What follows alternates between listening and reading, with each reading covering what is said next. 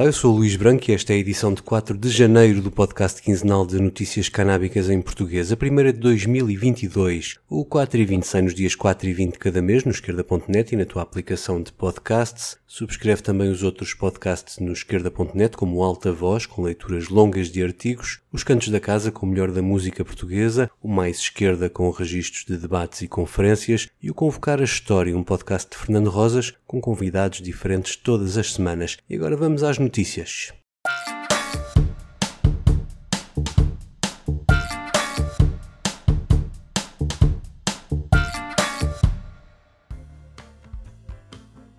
O Ano Novo em França vai trazer o debate da legalização ao Parlamento. É já no dia 13 de janeiro que está prevista a discussão parlamentar de um projeto de lei apresentado pelo partido França Insubmissa, o mais à esquerda no hemiciclo. A proposta inspira-se no modelo do Quebec, com o monopólio público da venda de cannabis, à semelhança do negócio dos Correios, controlado por uma agência estatal dedicada a essa tarefa. Um dos argumentos dos proponentes é o de apoiar as regiões agrícolas em dificuldades que assim podem ver na cannabis uma oportunidade de retoma da economia local. Apesar da proposta ter o apoio de, alguns deputados do partido do presidente Macron, República em Marcha, a maioria deste grupo está contra e quer mesmo impedir o debate, com o argumento de que a legalização da cannabis fará as organizações criminosas adaptarem-se aos mercados de novas drogas. A manterem estas posições, a proposta deverá estar condenada ao chumbo no Parlamento francês.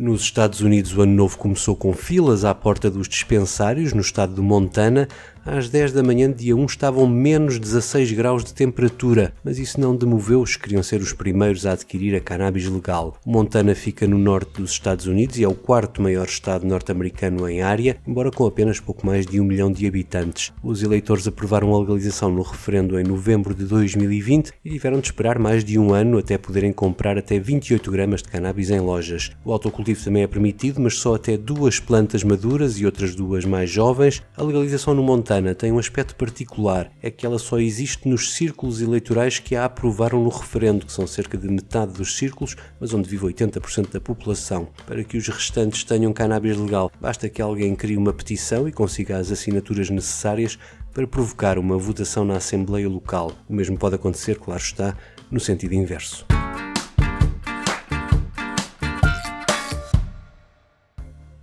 Com o fim do ano chegou também ao fim o prazo para as autoridades locais do Estado de Nova Iorque declararem que não pretendem autorizar dispensários de cannabis ou zonas de consumo social. Este foi um dos estados norte-americanos a legalizar o consumo e a venda. As lojas têm abertura prevista para os próximos meses, mas ao contrário do Montana, a legalização aplica-se por default, a menos que as autoridades locais decidam o contrário. E foram 642 das 1518 localidades do estado a optar por proibir os dispensários. No caso dos locais de consumo, o número foi ainda maior, 733, mas isto não quer dizer que as autoridades locais sejam contra a legalização. O mesmo já tinha acontecido em Nova Jersey, onde a maioria tinha optado por ficar de fora do lançamento da cannabis legal. Em boa parte dos casos, estas vilas e cidades pretendem ter mais tempo para se prepararem e estipularem as suas regras e muitas queixam-se da falta de orientações a nível estatal que lhes permitissem elaborar essas regras antes do primeiro dia da legalização.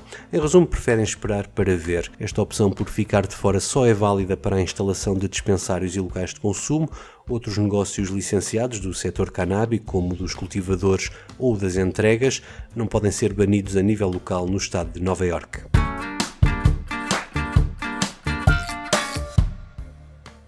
Ainda nos Estados Unidos, um inquérito promovido pelo Instituto Nacional de Abuso de Drogas, um organismo público, concluiu que 2021 não só confirmou, como acentuou a tendência de queda do consumo de cannabis entre os adolescentes, que já se vinha registrando há alguns anos e que foi a maior de sempre no ano que agora terminou. A redução ocorreu também no consumo de álcool e nicotina vaporizada. Aliás, a vaporização, quer do tabaco, quer da cannabis, caiu pela primeira vez depois de um forte aumento em 2017 e 2019, seguido de uma estabilização em 2020. A pandemia é apontada como a principal causa da descida dos consumos neste inquérito, que também pretendeu apurar os efeitos dos confinamentos para a saúde mental dos alunos do oitavo, décimo e décimo segundo anos de escolaridade. Aqui as respostas indicam um aumento moderado das sensações de tédio, ansiedade, depressão, solidão e problemas de sono, entre outros indicadores. Para Nora Volkow, a diretora do Instituto, estes dados da redução dos consumos são uma potencial consequência inesperada da Covid-19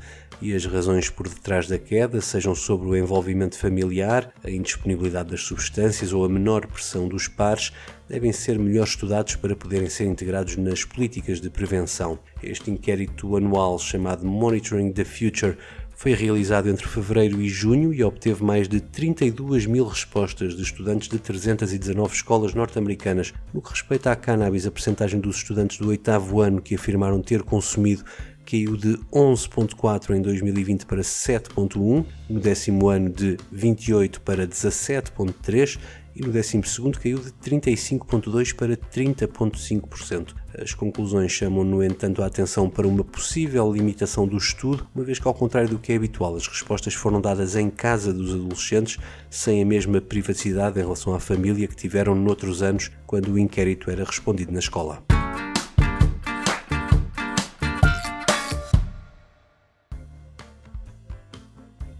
No último 4 e 20 do ano falei aqui da polémica que deu o anúncio dos talibãs sobre um investimento milionário para a produção de cannabis medicinal no Afeganistão. Primeiro a polémica viajou até a Austrália, onde a empresa C-Farm teve de desmentir o seu envolvimento no projeto. Depois percebeu-se que afinal havia outra C-Farm na Alemanha e é esta empresa que assume as negociações, embora ela diga que o valor de 450 milhões de dólares de investimento anunciado pelo porta-voz dos talibãs afinal será 10 vezes menor, ou seja, 45 milhões de dólares. Mas para que a ideia se torne realidade há um grande entrave, que é o reconhecimento internacional do governo afegão por parte da ONU e do seu organismo internacional de controle de narcóticos. Sem ele não pode haver exportação de cannabis medicinal. A empresa já estava a negociar com o governo afegão desde 2017, bem antes da entrada dos talibãs em Cabul, mas diz agora que esse governo era muito corrupto e estava feito com os traficantes queriam um monopólio do cultivo e bloqueavam as negociações. Aparentemente, estes empresários alemães consideram os talibãs gente séria e dizem que o país tem potencial para se tornar no maior produtor de cannabis no mundo, com uma colheita por metro quadrado quatro vezes superior à de Marrocos, que hoje tem a maior área de cultivo do planeta.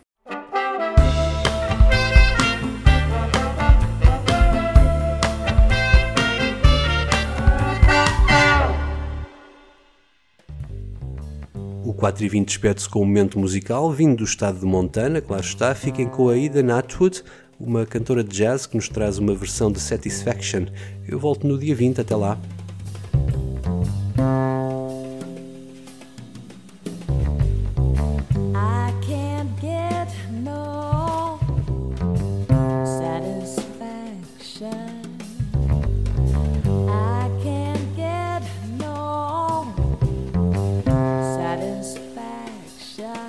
I try and I try and I try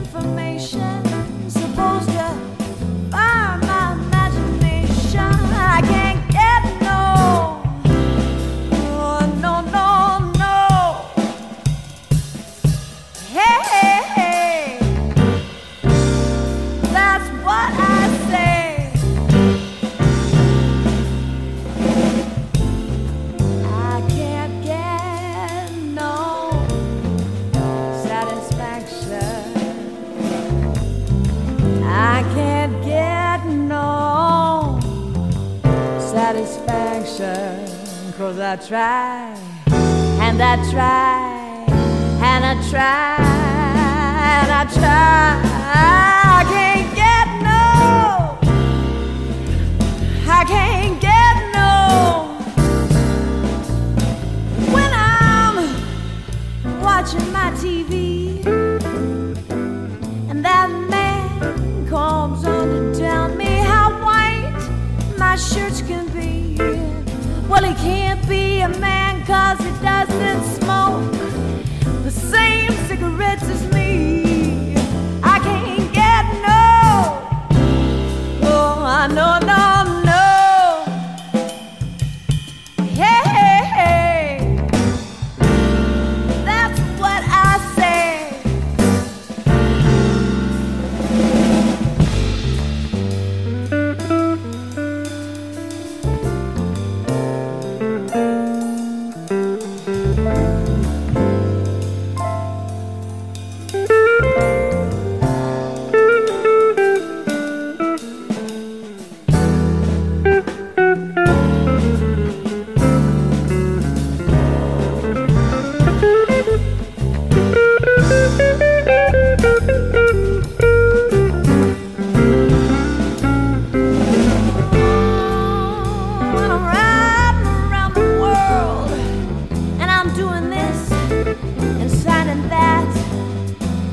trying to make some boy who tells me, baby, better come back